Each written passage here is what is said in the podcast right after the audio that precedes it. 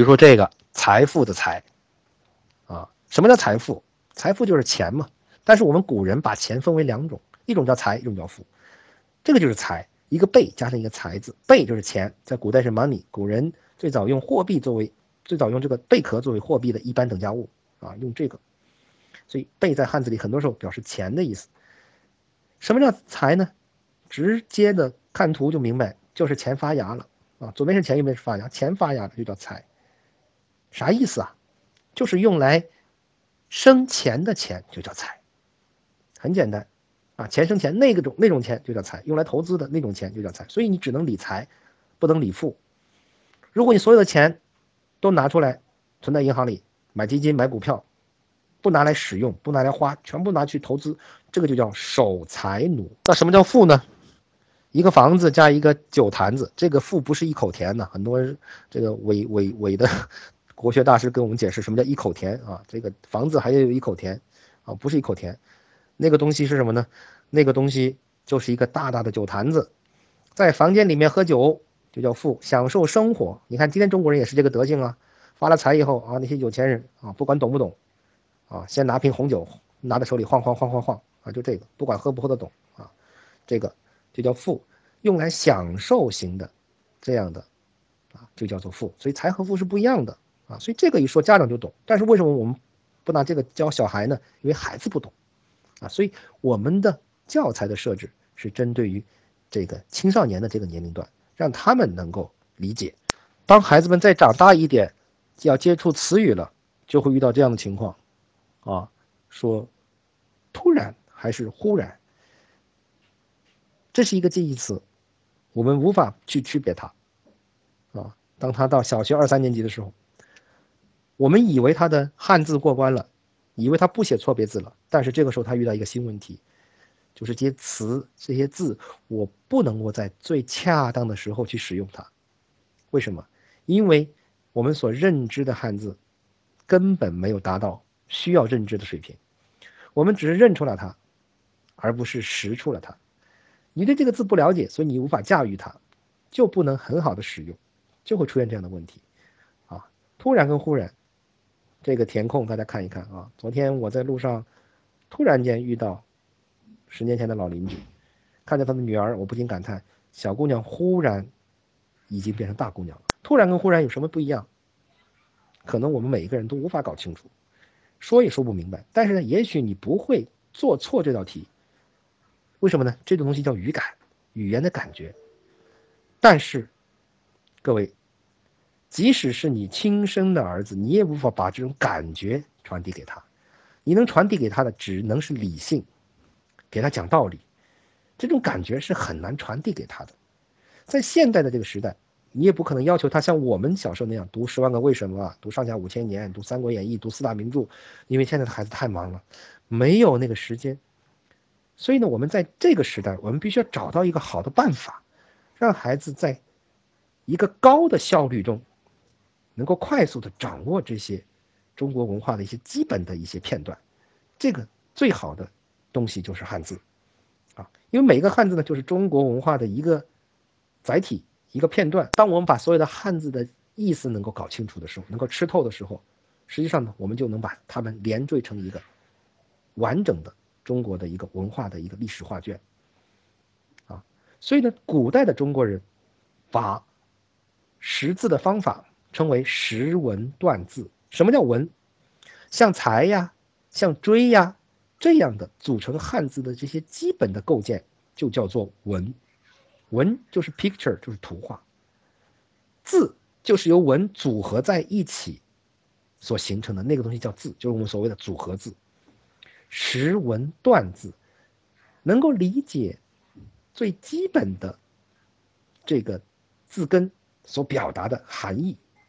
然后呢，用自己的智慧去推断、去推断汉字的意思，断、判断、推断的意思，去推断出汉字的含义，这个才是我们所说的认知汉字的一个正确的方法。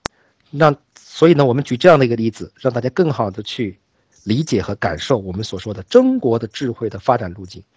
我们的课程的名字啊叫汉字思维，所以说学汉字学的是什么？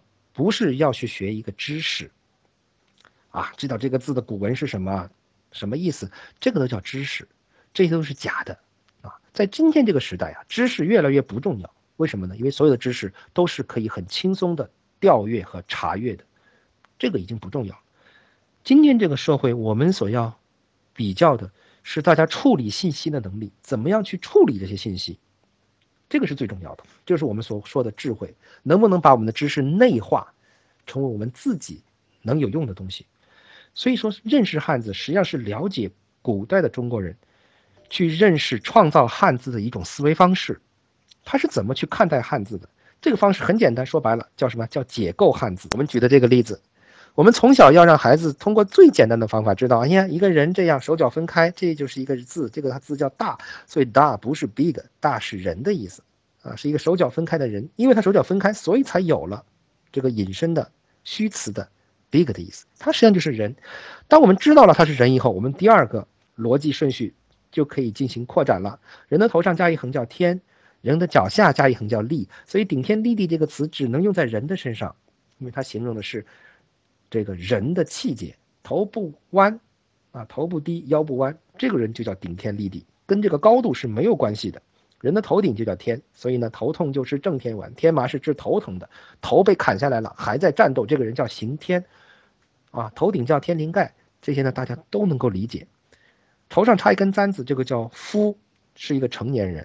身上有纹身，这个就叫纹。所以刚刚我讲过，纹是这个花纹的意思。这个两条腿。不再分开，交叉着站，这个字就是交。所以呢，这样的一个认知过程，它是一个有逻辑的、有顺序的认知，而且呢，是一个正确的方法。再推而广之，等他长大以后，所有的跟这个大有关的汉字，我们都能够知道，哦，原来他们都跟人有关系。所以我们在汉字里，如果你一旦把它认为是 big，那很多字就无法去理解。啊，这就是我们说的文化的方向要正确，我们要找到一个正确的方法。那么大是一个人，这个很难吗？这个不能教会小朋友吗？当然，答案是否定的，是一定可以的。哪怕是小学小小学之前，幼儿园的孩子也能够很轻松的学会。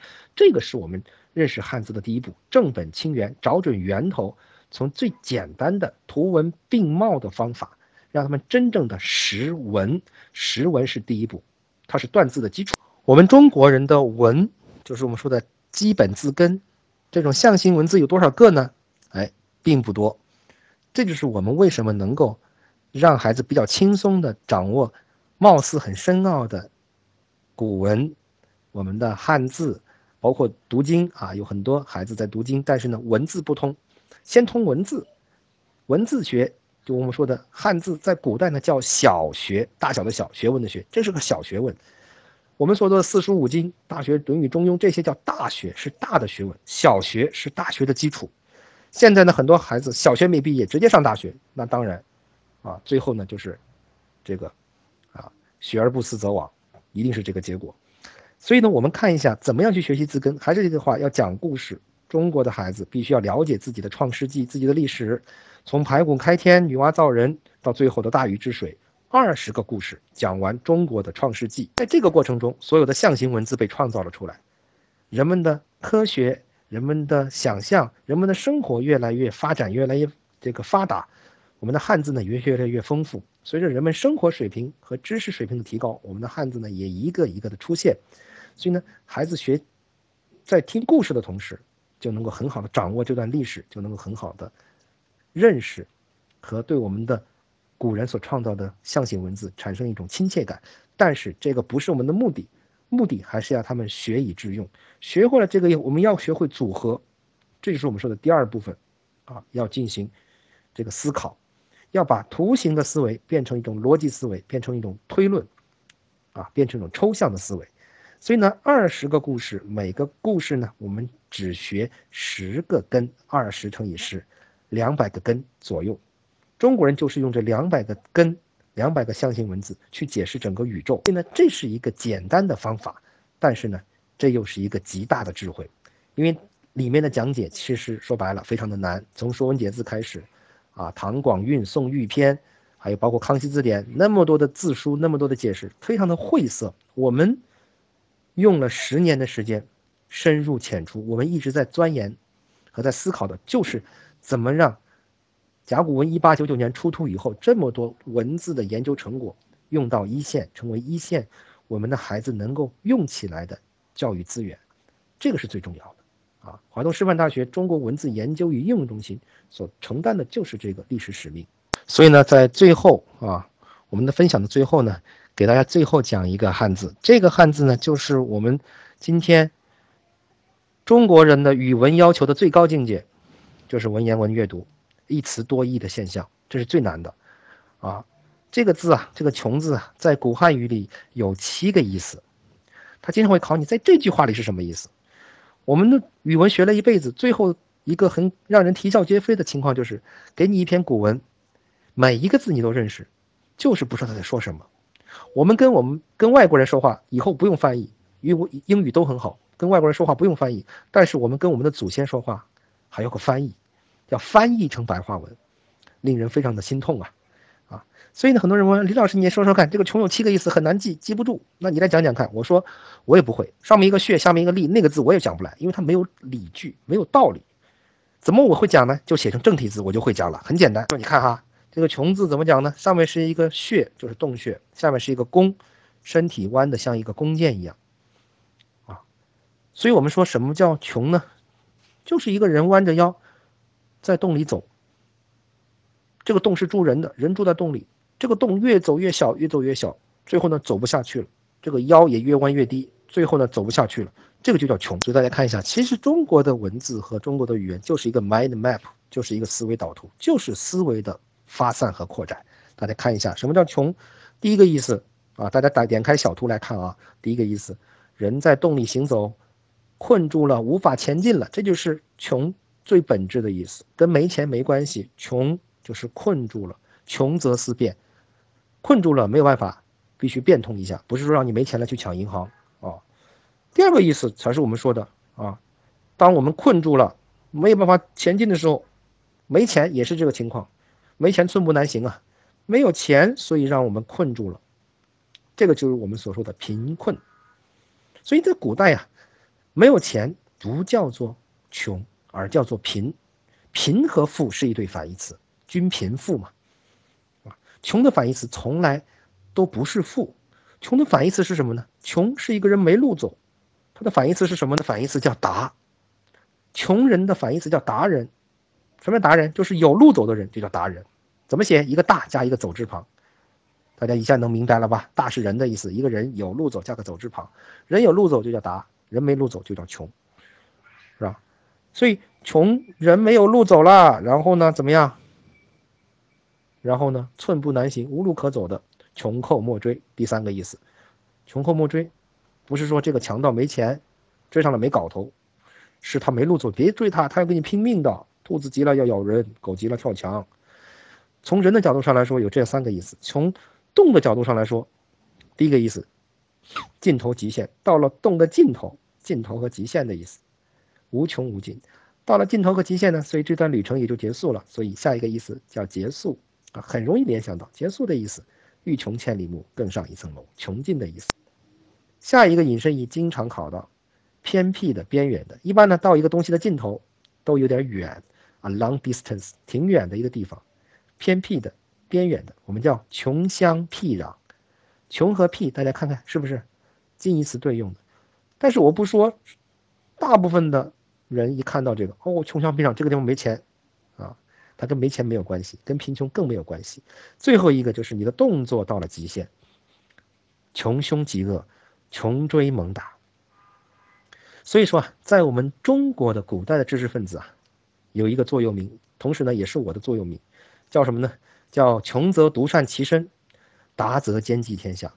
说句实在话呀，一直致力于汉字的文化的推广，但是呢，说实话，在五年前特别的困难啊，几乎所有的家长都是一门心思一定要学英语，觉得英语就是天，是最重要的啊，一个英语一个奥数，说好好的学中文，他说中文有什么用？我是中国人，我还要学好汉字吗？还要学好中文吗？觉得很奇怪，我就告诉他，其实啊，数学也好，英语也好，它对我们中国人来说就是工具，就好像你有刀，你有枪，你有两样利器，有这个有刀有枪，你可以很好的去征服世界。但是语文是你的身体，是你的灵魂的一部分，它不是工具。所以对于一个小孩来说，他从小不是去学会如何舞枪弄棒，不是去使用工具，而是要先练好身体，练好他的耐力、爆发力、反应灵敏度。他的眼睛，他的呼吸，给他练好，他的身体棒棒的。等他长大以后，无论他用什么工具，都会得心应手。所以说呢，在我们没有看到这个古文化、传统文化复兴的这个时候，我们叫穷则独善其身。没有路走的时候呢，我们就把自己修炼得很好。我们把我们的教材做到最细，做到最能吸引小朋友。做能最做到最有教育的这样的一个路径，让它更加的通畅，让它更加的深入浅出，这就是我们做的事情。那到了今天，这是一个资讯发达的时代，这是一个自媒体的时代，这是一个让我们有机会遇到更多的朋友，来告诉大家我们的研究和我们的理念的一个时代。所以叫达则兼济天下。我们也希望很多的在聆听我们。今天微课的很多的同仁，有志有这个理想致力于中国的传统文化推广的这样的朋友们，希望你们能够有机会参与到这个学习中。我们最需要的就是很好的老师，能够把这些教材，能够把这些课程演绎的非常的好的，非常吸引孩子的老师，能够把我们的。灿烂的传统的汉字文化能够推广到各个社区、各个阶层、各个年龄段的孩子，使我们的孩中国的孩子啊，零零后、一零后、二零后，他们有朝一日在看到汉字的时候，能够跟我们有不一样的体验，能够从小就感知到汉字的乐趣、汉字的文化内涵，从内心真正的认同我们中国的文化，产生一种自豪和骄傲。作为用中国人的文化上的一种优越感，所以这个叫达则兼济天下。希望呢，把这最后两句话呢，作为与诸位共勉的一个誓言。今天我们的分享呢，就到这啊。今天我们的分享呢，最后就到这里。大家有什么问题啊，可以这个提出来。我们知无不言，言无不尽啊。也超了一些时间啊，跟各位说个抱歉啊。这个一讲起来呢，这个就刹不住车，每次都这样。啊，希望大家能够很好的去理解，啊，能够跟我们很好的交流和反馈，多提宝贵意见。今天的分享就到这里，谢谢大家，祝大家晚安。谢谢老师，啊，一直在找这样的能够对孩子的这个语文学习有帮助的这种汉字的认识方式。嗯，之前也找过类似的书，但是感觉也都。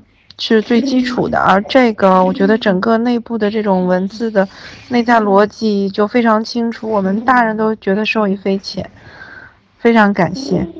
啊，大家好，我刚刚在那个 另外一个群里说了一大通啊，都白说了啊，这个这个群太多，呃，是这样的，我看了一下大家的问题，然后呢，这个这个很多的问题呢，其实是指向同一个方向啊，虽然大家的问题呢，呃，这个。有各种各样的情况，我统一来做一个补充性的介绍啊，也就是说，也就是说，其实汉字这个东西啊，我们要去学习它，首先学习的是一个什么？学习的是一个系统。这个系统呢，我们叫做阅读汉字的能力，就是我们所谓的汉字思维。汉字思维，首先我们要具有认知汉字一个正确的思维方式。你这个方向不要错了啊，不要。走到了一个错误的方向，那么你越努力，你的误入歧途就越严重，啊，说白了就是这个。所以说，所以说这一个事情我们要做的是什么呢？两个，第一个呢是希望学校的老师掌握这个，他学会了以后呢，他在自己的教学实践中就把孩子在教语文的时候就把这个教会。大家受益，这是最理想的状态。而且我们一开始也确实是这样做的，啊，我们在静安区搞了一个叫一句话工程，这个一句话工程一搞，结果是什么？结果是所有的老师把他们的孩子送到我这儿来说：“李老师教教我的孩子，我不要学。”为什么？因为他觉得，李老师你看看，我的教纲是这样的，你那个东西能跟我的教纲合在一起吗？什么意思呢？因为我们的语文教育，它所承载的内容、承载的这个使命，很重要的一部分是意识形态，是一个思想品德教育。这个大家啊心知肚明，我就不不再展开了。实际上呢，在课文的选择、在语言的教学方法等各个方面，它并不能够很自由的去选择，它是有一个带着镣铐跳舞的这样一个感觉。所以每一个语文老师其实他是不自由的。我也理解他们的悲哀，所以呢，我们在做的一件事情呢，是社会教育、家庭教育和学校教育三位一体的这样的一个粘合。现在呢，学校教育和家庭教育和有矛盾啊，我们总感觉呢，学校把皮球踢给了家长，家长压力很大，得弄得十八般武艺样样精通，还得弄孩子，特别的累。学校也有学校的苦衷，所以都有矛盾。那我们所希望。做到的事情是什么呢？我们作为一个社会教育，我们能提供的是一个解决方案，也就是说，我们承认说，语文教育要有考试，语文教学的方法要求他们短时间内做一个改进很难啊，因为这个上面有体制性的问题。但是我们自己可以做一个自己的一个补充，这个补充呢叫做殊途同归啊。很多人说，哎，在学校里面解决不了这个多音多义的问题，这个呃。别字的问题，错字还好啊，别字啊老是用错，啊张冠李戴，无法解决这个问题。其实这些问题就是一个系统，不是说解决某一个问题，而是成系统的解决所有的跟汉字字词相关的一个问题，啊，所以这些问题在我看来是一个问题，不是有不同的问题。所以说家庭教育，我们今天开这个微课的目的是什么啊？我说句实在话，我也跟我们这个平台的。啊，这个老师在沟通，我是说，其实我做这件事情最重要的，我就是想教育家长。因为什么？因为在中国的教育有一个这样的一个，我们觉得不太好的一个倾向，就是说，孩子其实在小学遇到问题是幼儿园的问题，但是我们绝对不会去找幼儿园，我们不会认为幼儿园有问题，对吧？小学就是在小学里边。出现问题，那么小学生到了初中，其实是在小学有些事情没有解决，到了初中以后发现问题了，那么我们也同样不会认为小学老师不会反过去找他的，啊，初中老师就是说你在我的初中这几年平平安安过去，至于上了高中，他有没有学习的动力和后劲，跟我也没有关系，就是层层只对自己负责的这样的一个态度，所以说每一个。在每一个环节，在幼儿园也好，在小学也好，在初中也好，老师都是在拼命的榨干他在这个环节所有的学习热情和他的学习的动力，啊，以期在这个阶段效益最大化，或者说成绩能够凸显。实际上，我们都知道，我们比喻说人生是一个马拉松，是一个长跑。我们都希望孩子在幼儿园的时候就开始发起冲刺，幼儿园就在冲，小学也在冲，他有可能冲到十八九岁吗？不可能啊。所以说，实际上我们要在各个阶段为他做好一个相关的一个准备，这个准备就是我刚说的系统。那我用一幅图来告诉大家，这就是我们所说的要解决的一个系统。中国人的语言的问题就是这样一个金字塔的结构，越往上，它的高度越高，也就是说，它的要求越高。在幼儿园的时候，我们就是学会说话，能够说清楚的句子，能够认识一些简单的汉字。能够自己阅读一些简单的绘本故事书就很好了，能够背背唐诗，背几句诗，很不错了。到了小学的时候呢，就是识字了。小学三年级其实之前是字词过关，然后呢，这个开始有看图写画，开始写一些简单的小文章，对吧？啊，开始进入了这个现代文阅读的一些训练。到了初中以后啊，开始接触文言、成语、古诗词。到了高中以后，作文啊和这个阅读成为重点，就是这样的一个。要求不断的提高。第二个呢，越往上，它的面积越来越小，大家可以看到越来越尖，什么意思呢？就是孩子的学习时间越来越少。在这个小的时候，他可能幼儿园之前啊，他有一大半的时间都在学语言啊，牙牙学语。然后呢，进了幼儿园以后呢，哎，可能至少有一半的时间是在学语言的。到了小学以后，虽然语数外三个主科，但是实际上语文根本占不到三分之一。大家平啊，平心而论，肯定是没有的啊。所以语文已经靠边站了，开始，时间越来越少。然后呢，再往上，到了初高中，那整个语文就靠边站了。那所以我们的老师会说，语文教育功在平时，但是其实平时谁也不用功，不是不用功，是真的不知道往哪个方向去用功。也就是说，没有一个学习的一个。方法和一个大的一个方向，往哪儿使劲找不到，这是一个很大的问题。所以呢，在幼儿园之前，很多家长提出来，我们认了多少字，我们识字多少，怎么样？其实就有一个很大的问题，上面写着什么呢？叫只认字形，不辨字义。它的结果，这个叫做买椟还珠。认识了这些字，有什么意义呢？没有意义，其实就是一个抢跑。别人要五岁认识的，你三岁就认识了，仅此而已。它并不能够真正的转化为孩子以后学习的一个优势，对吧？所以呢，大家认真看一下这个金字塔的结构，就会知道对比，就会知道我们现在的小孩各个阶段出现的问题在什么地方，啊，我们看的比较透。然后呢，我们针对高中、针对初中、针对小学、针对幼儿园，其实都做过相对的研究，也出过相关的教材。但是我们最后认为，不管是哪个阶段的问题，都必须从 base，从这个养成开始。哪怕你今天三十岁，你也要从大学起，你也首先得知道大是一个人，我才可能教你其他的东西，这是跑不掉的，啊，任何人他的入口都是一样的，就是回到那个源头。我们今天看见黄河、长江的入海口，我们以为这个就是黄河、长江，不对，因为你不知道他们的源头其实是一起的，不仅黄河、长江在一起，雅鲁藏布江也在一起，三江源头在一起的，他们是同一个源头的。你没看见那个时候的水是很干净的，是很清凉的。你没见过它的源头，所以呢，对它的何去何从也是很难去把握的。所以我们这几年做的最重要的事情，就是在研究怎么样跟孩子去做这样的一个课程，把我们这些汉字里面优秀的这些文化基因，能够通过教育课程。能够给到孩子，能够让他们学会，能够让他们学以致用，所以实际上呢，我们需要的是什么呢？需要的是孩子有一个老师，有一个好的老师。这个好的老师是谁？我们认为就是家长，就是他们的父母。所以呢，我们通过这个微课，我们想要达成的一个目的，就是爸爸妈妈。通过四十个小时，先学起来。当然，我们也不排除说，有些孩子呢，在四年级、五年级啊这样比较大的年纪呢，他可以一起学习，跟着一起学，也是可以的。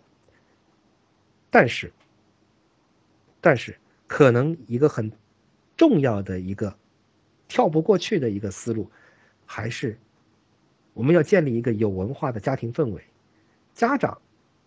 需要利用你们的碎片时间，需要你们调动起你们对孩子负责任的这样一种使命感，因为不管是小学、初中、高中、大学，哪怕以后成家立业，你都是他的父母，这个你跑不掉啊！不像我们刚刚说的，每一个阶段的老师是只对自己的阶段负责，他不管你以后，而家长是一辈子的事情。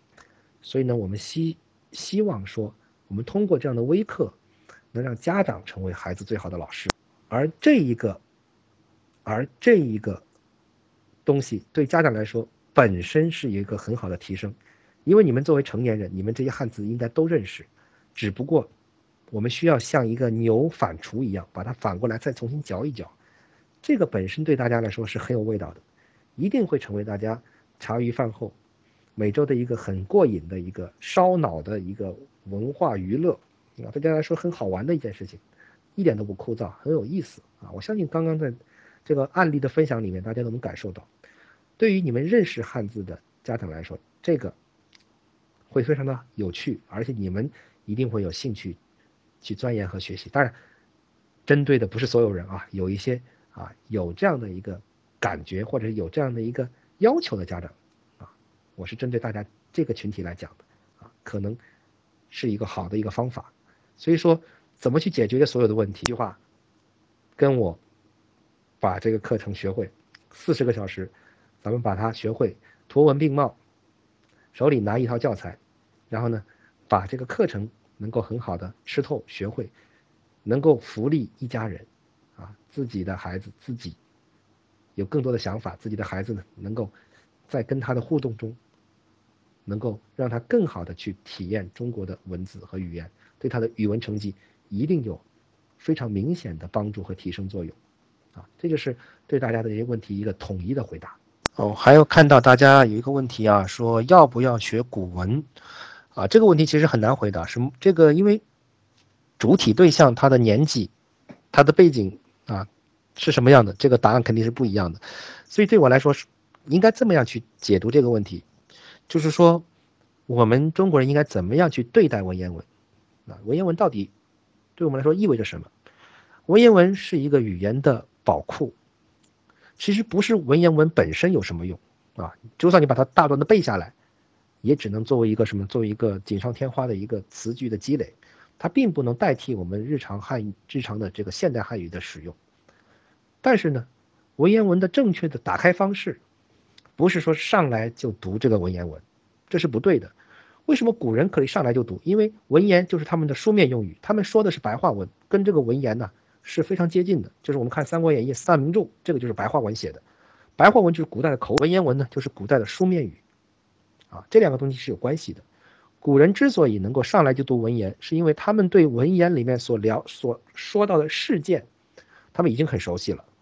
所以我让孩子去学习文言的方法啊，我们后面的课程。要专门会去学习和了解文言文，那么这一个方法，它的路径是什么呢？是先要了解史实，比如说我们讲太甲悔过，《史记》里面有专门记录太甲悔过的这样一个故事。但是呢，你从文言文去了解这个故事是很难的，所以呢，你应该先通过现代汉语，先把这个故事先了解了，而这个故事呢，就是我们根据这个文言改写出来的。等他这个故事整个都了解以后，他通过对比阅读，他自然而然的就能够了解我们的文言所表达的那个故事的情节，就能够对应起来。所以现在，所以现在，我们很多时候的孩子觉得文言很枯燥，因为他都不知道他读的东西是内容是什么，他没有一个预先的认知，一点思想准备都没有，就是我们所谓的，他直接就上来用文言去了解这个事实，对他来说当然是。很困难的，别说对他，对于我们的一些老师来说，当你没有答案的时候，你都很困难啊，因为我们是只是拿着答案而已，也很困难啊。所以实际上真正的好的方法啊，应该是从汉字入手，从现代文入手，然后呢抓住文言中的重点字词，因为文言之所以不好了解，不容易了解，就是因为一词多义、古今意义的这样的一个壁垒。啊古代的意思，这个字这么讲，走在古代是跑的意思，走在今天是走的意思，啊，不一样，古代和今天意义有区别，所以呢，我们才会，啊，读不懂，卡在这里。所以这个呢，是我觉得，文言，古文有没有用？那一定是有用的。现代汉语才多少年？不到一百年的时间。新文化运动开始，我们的现代汉语时间只有不到一百年的时间，但是我们的。古代汉语已经有了超过五千年的时间，所以呢，最好的文化的资源、最丰富的文化的内涵、最优美的表达方式、最耐人寻味的这些啊，言有尽而意无穷的这些语言的一些意境，都存在于古代汉语中。所以，我们的孩子啊，当他。读了现代汉语洋洋洒洒的一大堆，然后再去看，哇，古人那么短小精悍的那么几句话，寥寥几句就把这个故事讲得很清楚，而且很精彩，而且呢给我们留下了很多想象的空间，他们就会由衷的爱上这种古典的表达方式。给大家推荐的一本书呢，就是瑞典的一位汉学家，是一位女士，叫林希利，啊，在几十年前写的一本很老的书了，叫《汉字王国》。我们都知道一句话叫“他山之石，可以攻玉”，你看一个洋和尚，他怎么念的我们中国的经，很有意思。他是从一个外国人的这样的一个独特的、有逻辑的这样的一个视角去看待庞杂的、浩如烟海的中国文字。他解释的很多字其实是不对的啊，他可能并不占有很丰富的资料，可以他的解释是不一定是正确的，但是他的思路是非常有意思的，是非常值得我们去学习的。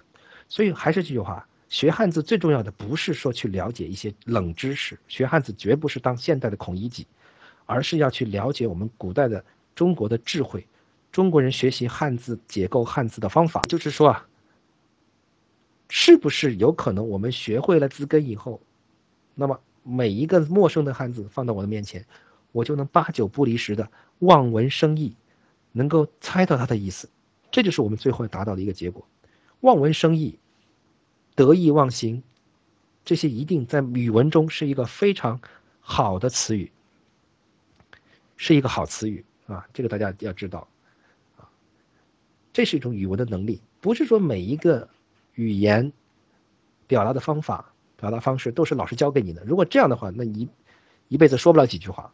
大部分的语言的能力都是自己学习、自习而来、自己获得的，所以这种。自己吸取语言的营养的这种能力，是需要从小进行培养的。通过对汉字的认知和解构，这个路径是最有效率的。然后呢，大家提到繁体字的问题啊，繁体字很简单，我们叫正体字嘛。刚刚我们讲了很多了。呃，马英就有一句话叫“识繁用简”，这句话是正确的啊。繁体字它好在什么地方？好在它能够讲清楚道理。当然，其实有些啊正体字。也讲不清道理，还要回到篆文，篆文也不对了，还要回到金文，还要回到甲骨，也就是我们所选择的这些繁体字也好，篆文也好，金文也好，甲骨文也好，其实都是什么？就是刚才我说的桥梁。桥梁的目的就是让我们的小孩，他们的思维可以跟我们造字的、创造汉字的祖先可以有一个对话。哪个字能够把它们连在一起，我们就选哪个；哪个能说清楚，我们就选哪个。这个只是我们的工具。不是我们的目的啊，不是说学一个字我们要知道它的各种写法啊，这个不是啊。学字的目的，大家一定在听我讲清楚，是要学好语文。字不是目的，也不是我们的字，只是一座桥梁。搭好汉字这座桥，实际上我们是要通向什么呢？第一个目的是语文技能的提升啊。突然忽然不会用错，秘密，宝盖头的密还是禾字旁的密，不会用错。啊，这个，呃，多一点少一点，多一画少一画，这些可以避免，这些都是基本的。更重要的就是汉字在孩子的心目中具有画面感，词语在孩子的这个脑海中有呈现不同的画面感，最终呢，这些孩子他学所写写出来的文字，所说出来的语言。就会让人有身临其境的、很活灵活现的这种感染力，提高他的表现能力，他的表达的这样的方法啊，最终呢是提高他的语言的技能啊。这个白川静的这本汉字类是非常好的一个，就是说，当然一般的可能啊，一般的人可能还不太会去看这本书啊。你能看到这本书，说明你已经啊。钻的比较深了啊，是特别厉害的一件事情，呃，其实这本书呢，实际上是比较好的一个，因为白川静是我觉得研究，包括我们的很多的今天的汉字的一个说解，都是采用的他的说法，啊，很厉害的，所以呢，他的这个分类呢是很有这个我们的，呃，怎么说呢，呃，中国的文化的渊源的，日本是中国文化的一个。保鲜柜，啊，包括我们今天的现代汉语，有百分之七十以上的词汇都是来自于日本汉语，啊，是日文里面来的，这个大家都知道，啊，所以说这个没有问题。啊，不会有中日的冲突，因为他们其实比我们更正宗。还有一个就是，呃，很多家长说提到一个我的孩子很大了，啊，然后一个我的孩子还很小，实际上都是这个问题，呃，其实很多。家长也在问我，李老师，这个课我们如果要上这个汉字思维，什么时候开始上比较好？啊，这个就像我联想到一个问题，就是说很多人说什么时候种一棵树最好啊？的答案就是最好是十年前，因为十年树木，如果你十年前种了一棵树，现在就可以直接挥霍斧头就可以砍砍伐了，就可以收获了啊。当然，如果十年前你没有种，那么最好的时候就是现在啊。这是对于觉得已经超龄的这些家长的回答。现在学是最好的。那么对于小小孩子啊，两岁三岁还特别小的孩子，那实际上这个就是我们今天要特别提示的，就是希望我们的家长做好准备啊。你先把自己武装起来，成为一个什么呢？成为一个汉字通啊，成为一个汉字妈妈、汉字爸爸。你本身对这个很有了解。通过你们的学习，通过你们的学习，能够更好的啊去影响孩子。因为如果说孩子是一张白纸，这是一件再好不过的事情，我们可以不用去擦它，不用去改正它，直接呢在上面画上最美好的图画，啊，所以对于像一张白纸的孩子，其实要恭喜大家啊！如果今天你能听到我们的这个讲解的话，希望你们有意识的从这个方面去培养孩子的观察力。我们的汉字，我们的汉语是靠眼睛看的，它是一种视觉文字，不是靠耳朵听的。是靠眼睛看的，所以呢，在小时候呢，确实要跟他多说话，让他多说多听，这是没错的。但是呢，真正的进入到学习的阶段，让他多看、多思考。很多人都认为啊，学英语、学数学要动脑筋，其实学语文才是最需要动脑筋的一件事情。